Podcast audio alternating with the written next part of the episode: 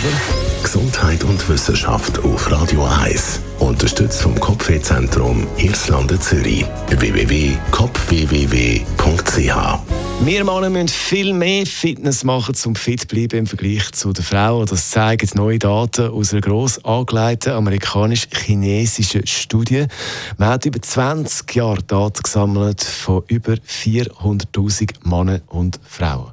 Und hat den positiven Effekt von Sport und Training untersucht in Bezug auf die Lebenserwartung. Und da hat man gesehen, dass Frauen viel weniger Sport machen müssen im Vergleich zu uns Männern, um den gleichen Fitnesslevel zu erreichen. Das heisst, wenn wir Männer fünf Stunden trainieren bzw. Sport machen pro Woche, entspricht das bei den Frauen nur ein bisschen mehr als zwei Stunden. Also, das heisst, liebe Mann, Männer,